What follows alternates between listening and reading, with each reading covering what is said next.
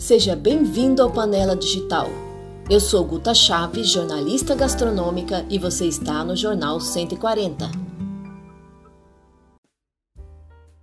Mexicano de origem, Hugo Delgado criou em 2003 um conceito de restaurante em São Paulo que unia boa comida com um mix inusitado das cozinhas brasileira, tailandesa, mexicana e italiana aliando-as a um cenário aconchegante de casa com referência de todas essas culturas e ainda animados festivais gastronômicos, recebendo chefes convidadas, características que tornaram o Obá único. Então eu estou aqui com Hugo Delgado, de quarentena no Arizona. Tudo bem, Hugo? Tudo ótimo. Aqui é, vivendo toda esta loucura. Pois é, Hugo. É, realmente, né? É, eu queria que você falasse um pouco sobre, sobre esse conceito primeiro, né? Esse conceito do Obá.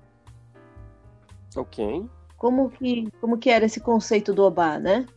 Bom, eu era é, executiva multinacional, tinha morado em vários lugares do mundo antes de chegar aqui no Brasil.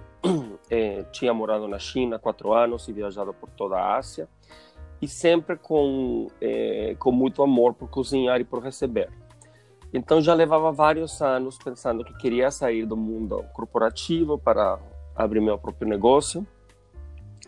Me apaixonei do, do, do Brasil, mas sobretudo de São Paulo, quando eu cheguei a morar em 99, ainda trabalhando com essa multinacional.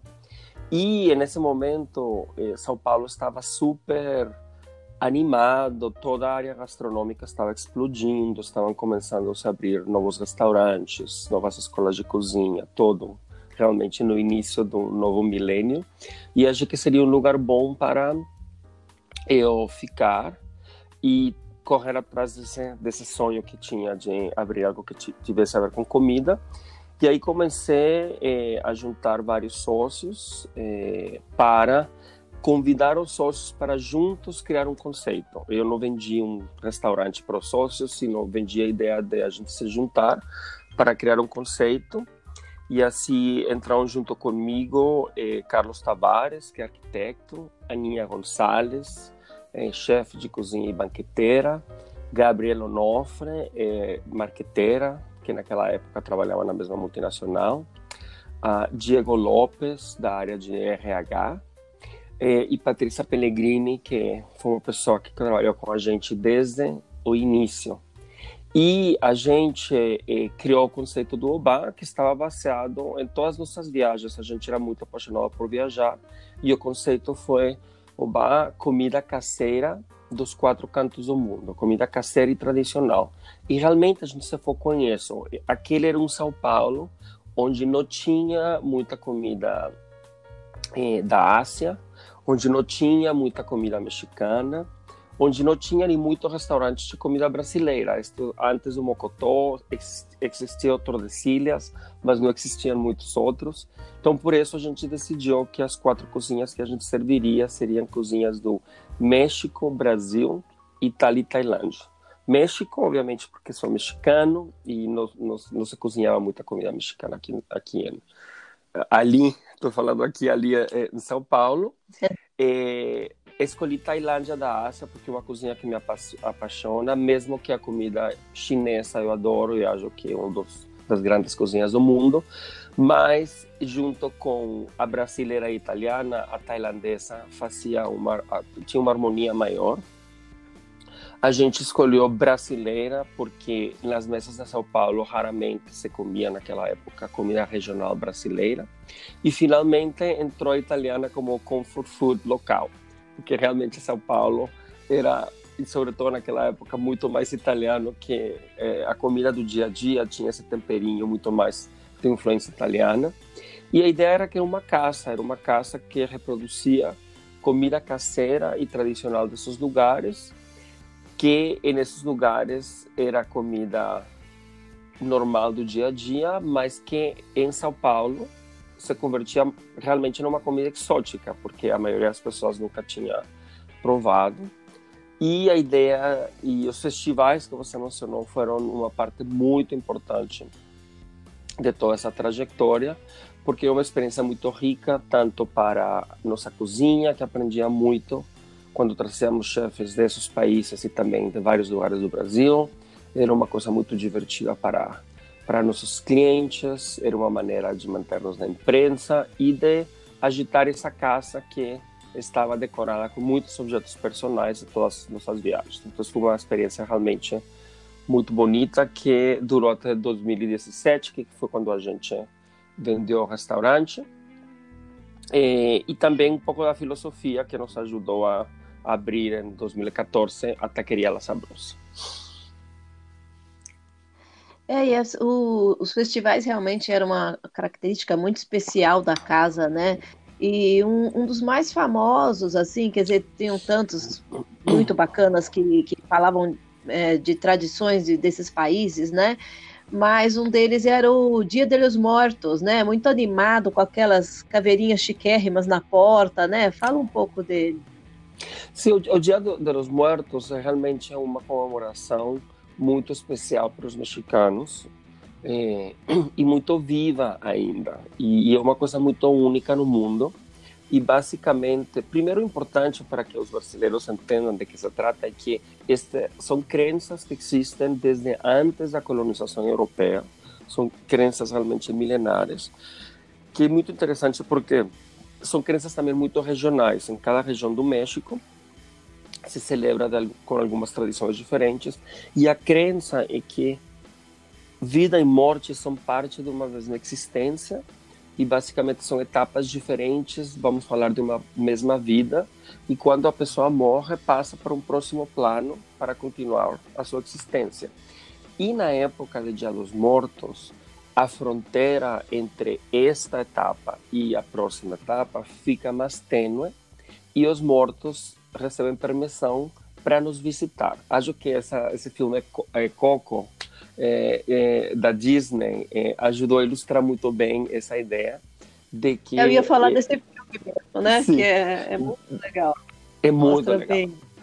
É, é, muito realista, eu fico muito impressionado do bem feito que está. Então, como nesse momento os mortos recebem permissão para visitar é, este lado de novo, é um momento especial do ano, não é um momento de medo, Halloween, etc. Pelo contrário, é uma celebração. Eu sempre falo para meus amigos brasileiros: imagina que você tem uma irmã que está estudando na Europa ou mora na Europa e só vem uma vez por ano. Então, imagino que quando ela vem, você vai arrumar a casa, você vai colocar flores, e você vai fazer os pratos favoritos, que normalmente quando você está longe, tem saudades, você vai querer comer feijoada, e pastel, e moqueca, uma farofinha deliciosa. Então, isso é o que acontece no México. Como uma vez por ano os mortos nos visitam de novo, a gente monta uma festa. E essa festa tem as melhores comidas, eh, tem eh, as, as músicas tradicionais e também tem essa ofrenda, que é muito importante, é, que é uma oferenda que a gente faz para as pessoas que morreram e que é uma homenagem. É uma homenagem com suas fotos, com as coisas que gostavam. Por exemplo, se seu avô morreu e gostava de Fórmula 1, você coloca um carrinho. Se gostava de futebol, você coloca uma bola de futebol.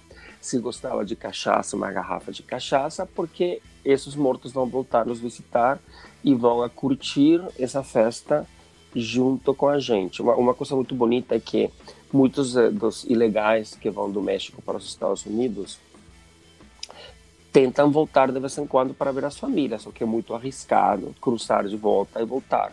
Então, eles têm que escolher datas importantes, como o Dia das Mães, como o Dia é, Natal, etc. Mas um dos dias é, mais importantes em que eles voltam é para o Dia dos Mortos, porque ele fala: Nossa, se já vou voltar, prefiro voltar numa época que posso estar com meus mortos e meus vivos.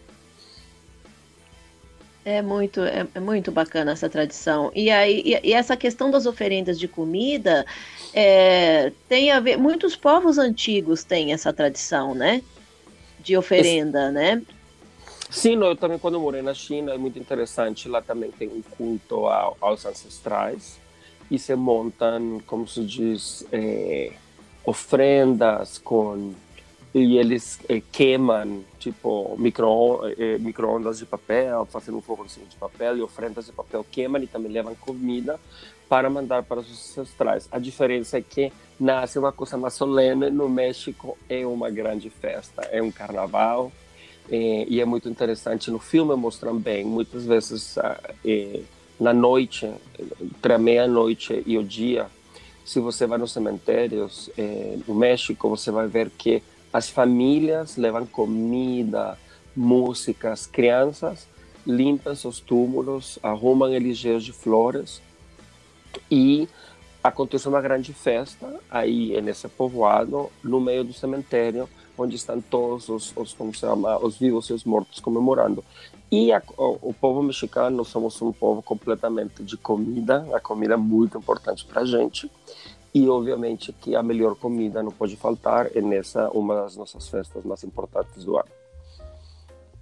É, bacana. E, e, desde 2014 você abriu a, a taqueria La Sabrosa, né? Depois de um tempo você passou o ponto do Obá, né? Ficaram uhum. com a taqueria. É, conte um pouco como é que foi essa ideia da, da La Sabrosa. Qual que é o conceito? Sim, o primeiro uma coisa muito importante para eh, que, que que foi importante para mim para aprender através de todos esses anos, porque comecei a cozinhar em, em São Paulo em 2002, 2003, e que por muito tempo a gente estava tentando mostrar em São Paulo que a comida mexicana era muito mais que taco.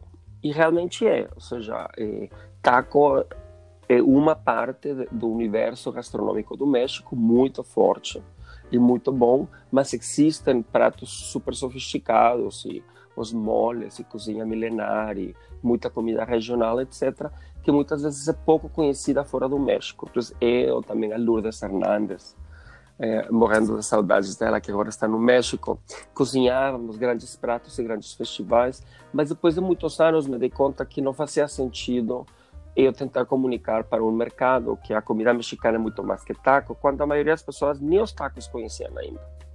E, por isso tivemos muito interesse por começar a vender tacos como uma ponta de lança também para que as pessoas comecem a se adentrar no mundo e universo da comida mexicana, nos sabores, nas pimentas, no jeito de comer. E os tacos é uma comida no México que está em todo o território nacional, em todas as classes sociais, em todos os horários. É uma comida muito deliciosa. E em, para 2014, já era um momento que em São Paulo a gente conseguia pelo menos três elementos importantes para ter uma taqueria à la mexicana de verdade, digamos. Um era uma tortilha boa. Já no Brasil tem várias empresas que produzem tortilhas de milho boas e sobretudo uma tortilha de milho para fazer tacos moles, como no México e no aquele durinho mais americanizado.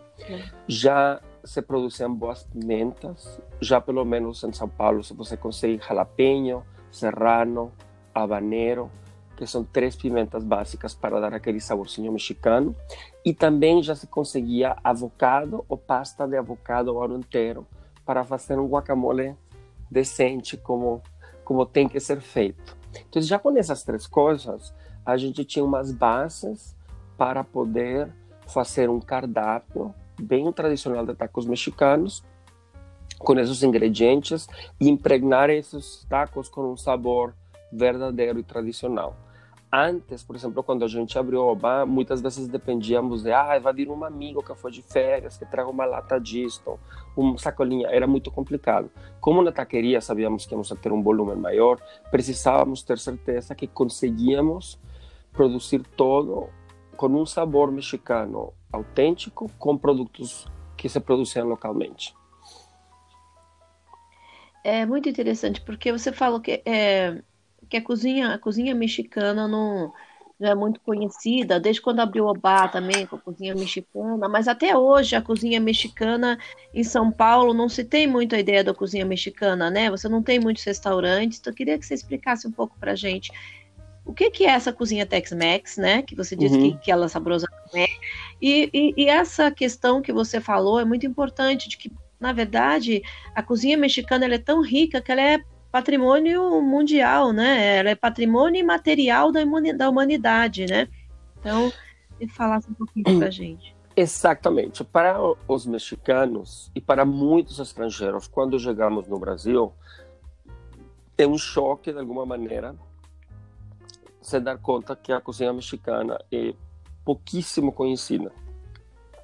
Seria como um brasileiro ir a, a Cabul, no Afeganistão, e de repente ver que não existem as pizzas. Seria um choque para um brasileiro que come muita pizza, vê pizza todos os dias, quando viaja Estados Unidos, Europa, todos os lados, encontra pizza e de repente chega a uma cidade no mundo e não tem pizza. É o mesmo que acontece com a gente. Os tacos não são só conhecidos no México, são conhecidos no mundo inteiro. Quando eu morava na China, eu conseguia ingredientes, tinha taqueria em Hong Kong, nos Estados Unidos, na Europa, etc. Então, quando cheguei no Brasil, foi um choque para mim me dar conta que realmente a cozinha mexicana é muito pouco conhecida. E realmente o que eu fui descobrindo é que apesar de que se fala muito que ah, São Paulo é a capital da cozinha é, é, do mundo, é, isso sinto que, não, que realmente não é verdade. Até recentemente começam a despontar outras, outras cozinhas, mas basicamente em São Paulo é lógico. As cozinhas fortes internacionais são as cozinhas dos imigrantes. Então, você tem muita comida japonesa, você tem muita comida sírio-libanesa, você tem pouca, algo um pouco mais de comida portuguesa, muita comida italiana e parou. E naquela São Paulo, de alguns anos atrás, não tinha nem muita comida baiana, nem muita comida do Pará, etc. Então, era realmente. Tínhamos diversidade em São Paulo das cozinhas dos imigrantes. Depois começou a sair a comida chinesa, depois começou a aparecer a comida uh, coreana, mas ainda não aparece muita nem vietnamita, nem tailandesa, que são cozinhas muito conhecidas no mundo. E esse é um fenômeno natural, porque não esses são os povos que têm imigrantes em São Paulo. Nos Estados Unidos existe uma grande população mexicana. No Brasil não existe. Então, realmente, um dos motores principais para as cozinhas mais fortes em qualquer lugar do mundo, as cozinhas de fora mais fortes, são as, as, as, os movimentos migratórios. E em São Paulo a gente vê isso, vê que realmente essas cozinhas, como por exemplo a coreana, que recentemente saiu do Bom Retiro para invadir um pouco mais a cidade, é porque realmente temos é, é, uma população coreana significativa e chinesa também. Agora, que se conheceu primeiro em São Paulo? e no Brasil em geral. Se conheceu mais a comida Tex-Mex. O que, que é a comida Tex-Mex?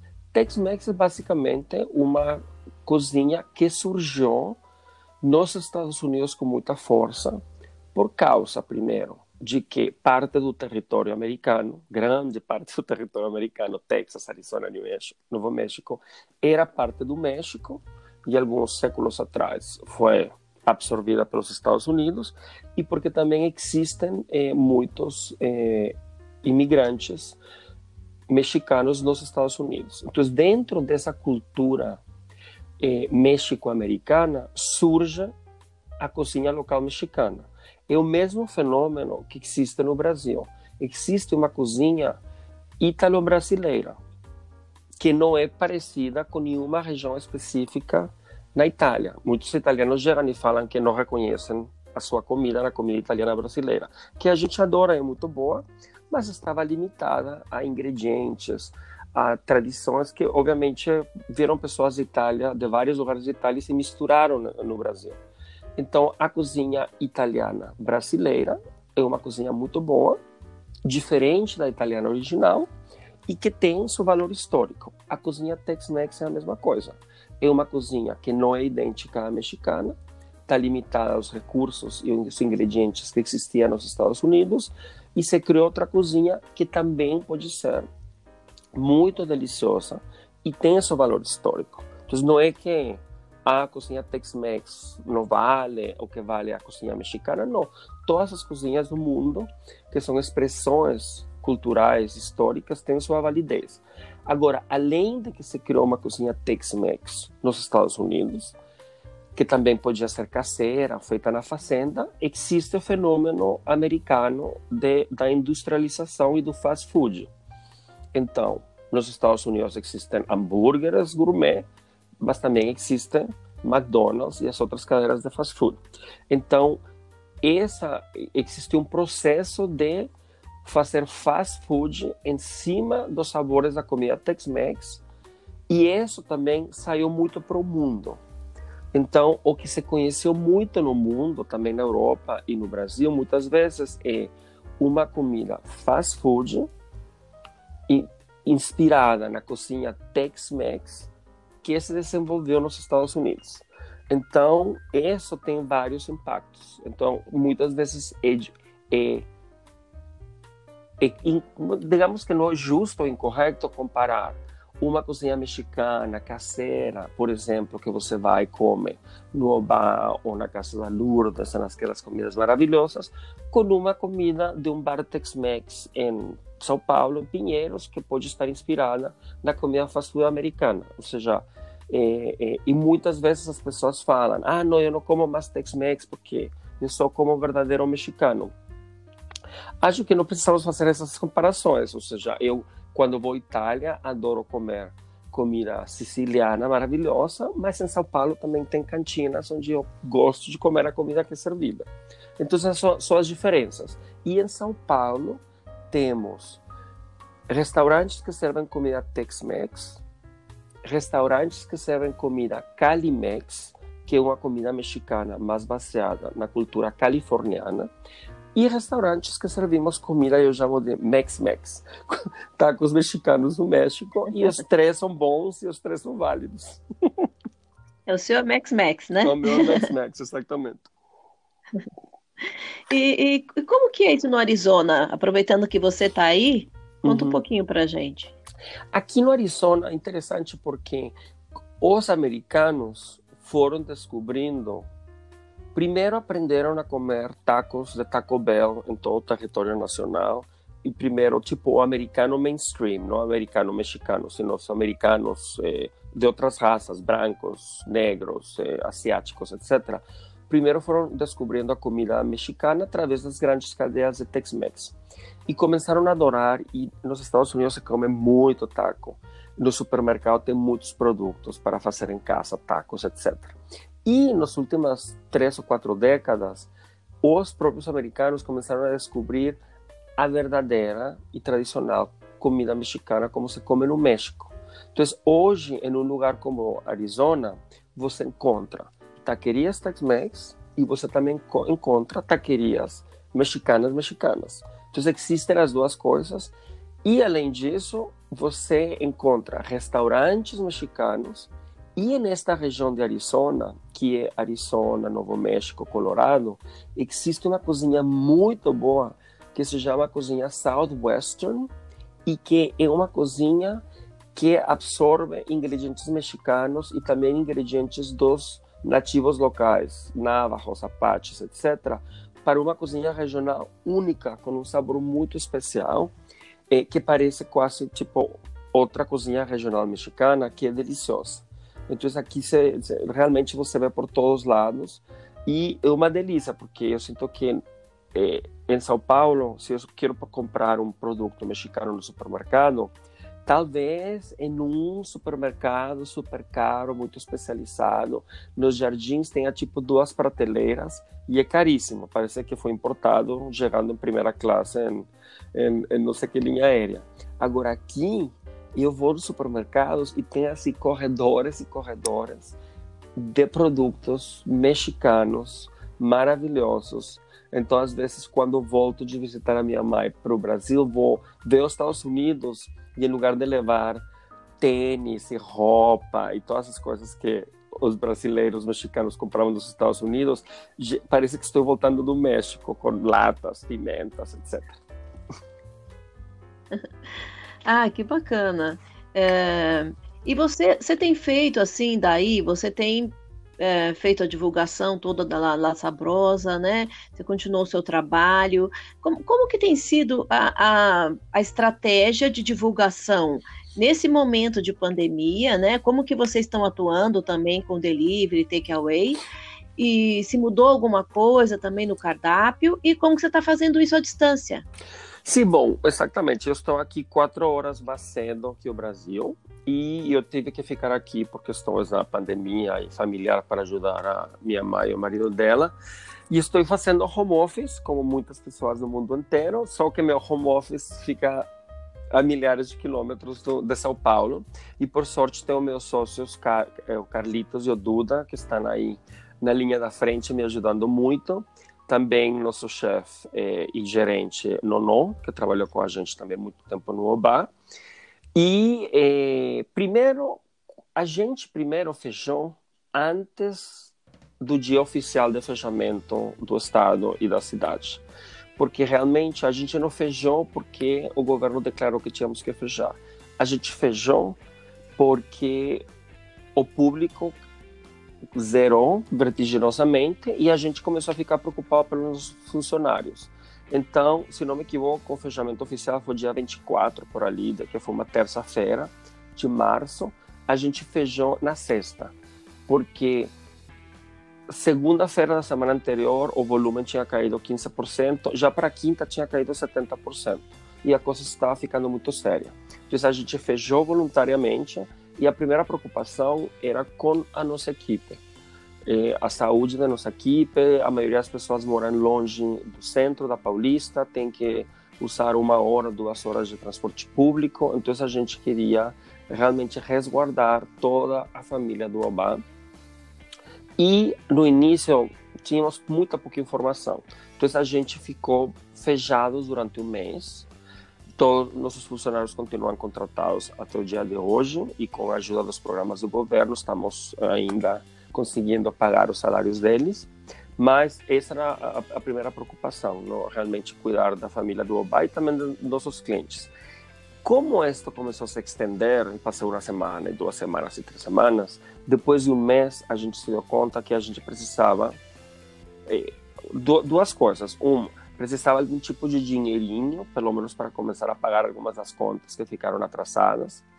Eh, e esse continua sendo nosso foco. Nosso, estamos fazendo de todo para sobreviver, para no segundo semestre estar vivos para pensar em um modelo de negócio viável.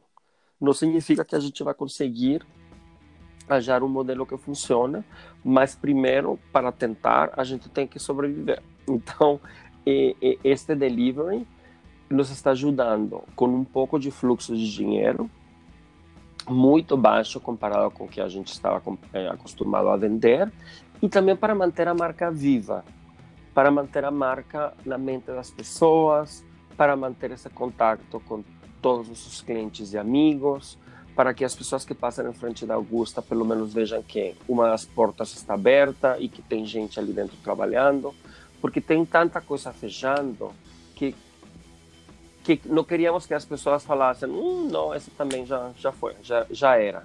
Não queríamos manter a marca viva.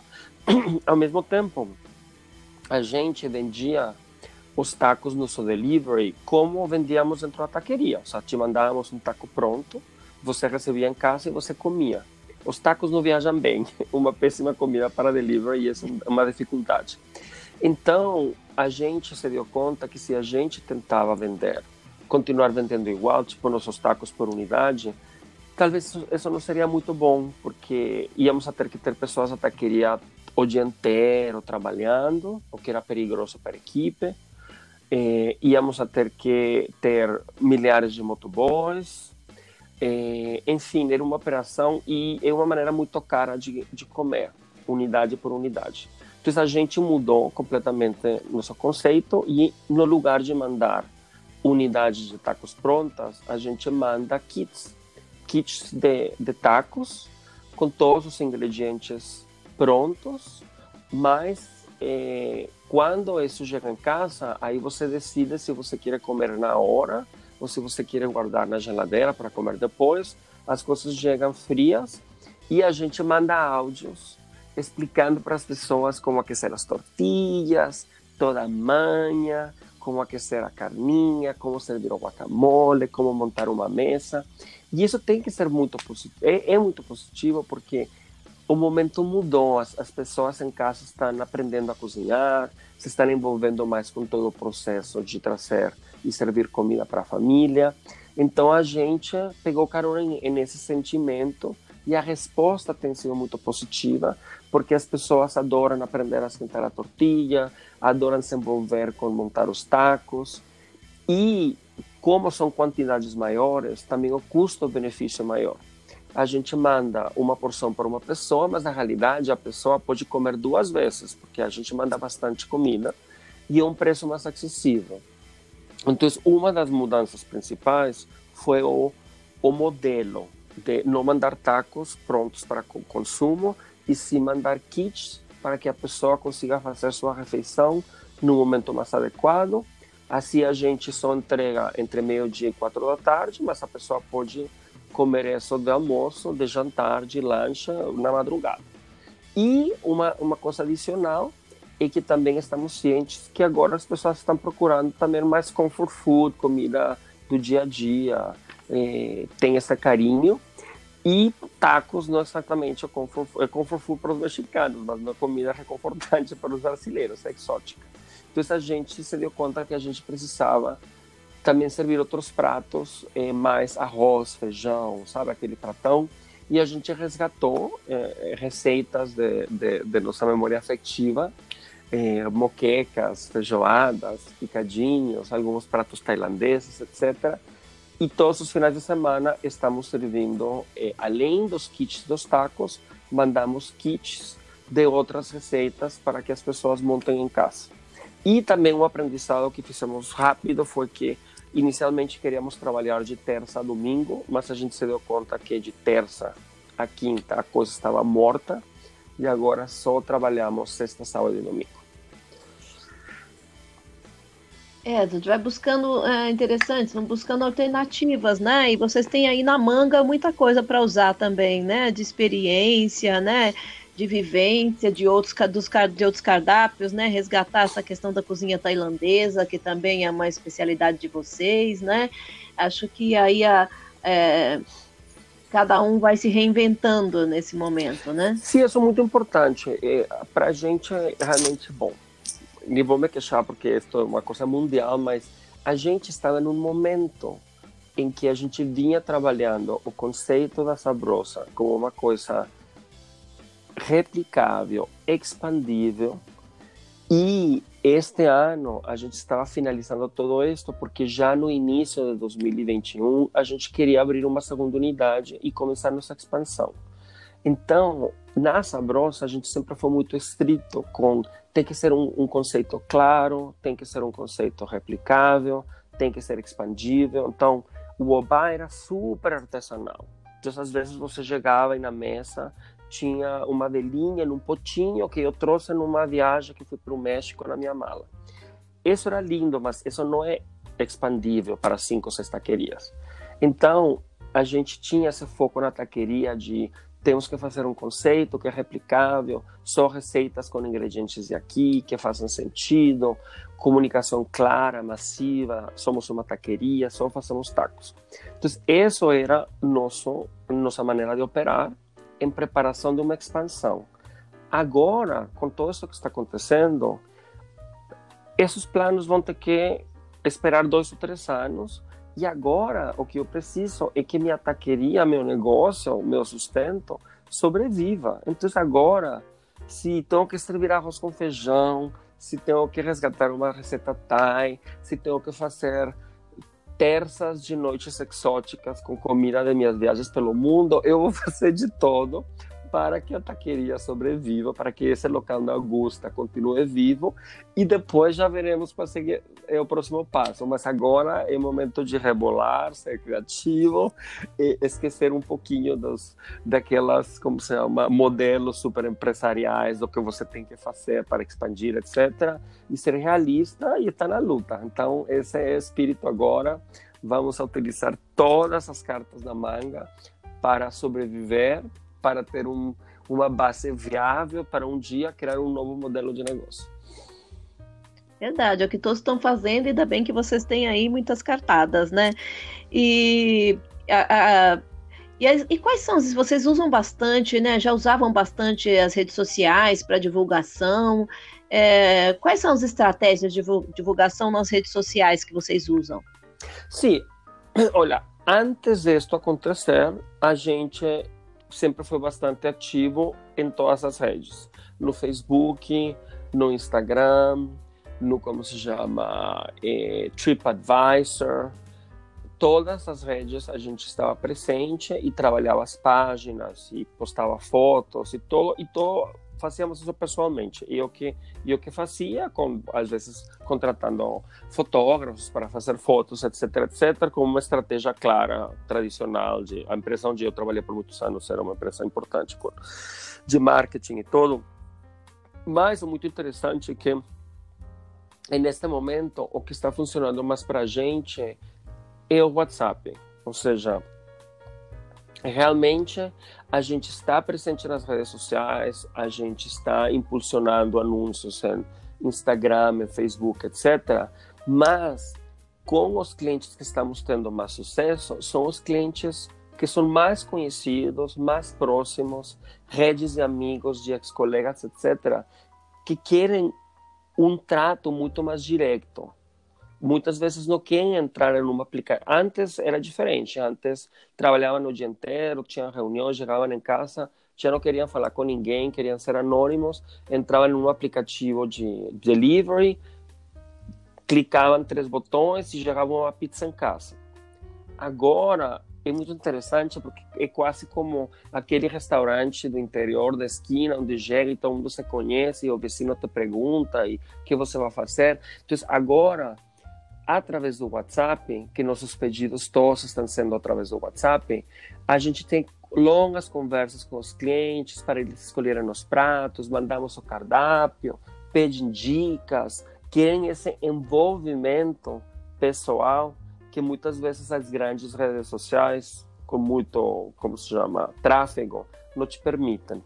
Então, continua presente, Instagram, estou postando, mas o que tem mais sucesso é essa conversa, tipo, um a um, com, com clientes mais conhecidos e, e, e muito mais envolvidos com, com nossa comida e com nossa marca e experiência. É, é o que, é o que muita gente tem procurado mesmo, né? Eu, por exemplo. E, e, e, quais são as suas redes sociais? Fala pra gente quais são as redes sociais da marca.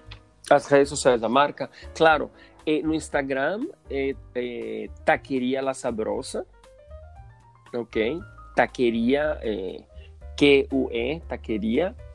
E também na, no Facebook, é Taqueria La Sabrosa. Em todos os lados se encontra assim facilmente. É, no TripAdvisor, que é uma coisa que muitos turistas utilizam, sobretudo estrangeiros, também temos a nossa página.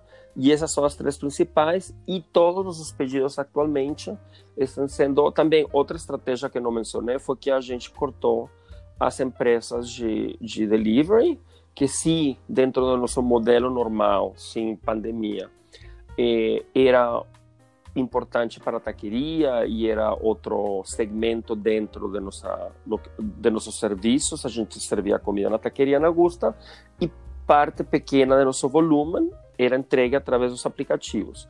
Só que o custo muito caro, obviamente, e, então a gente decidiu eliminar isso e fazer uma operação mais própria com através do WhatsApp, fazendo os pedidos e com eh, motoboys de serviços de delivery eh, que a gente contrata contrata na hora.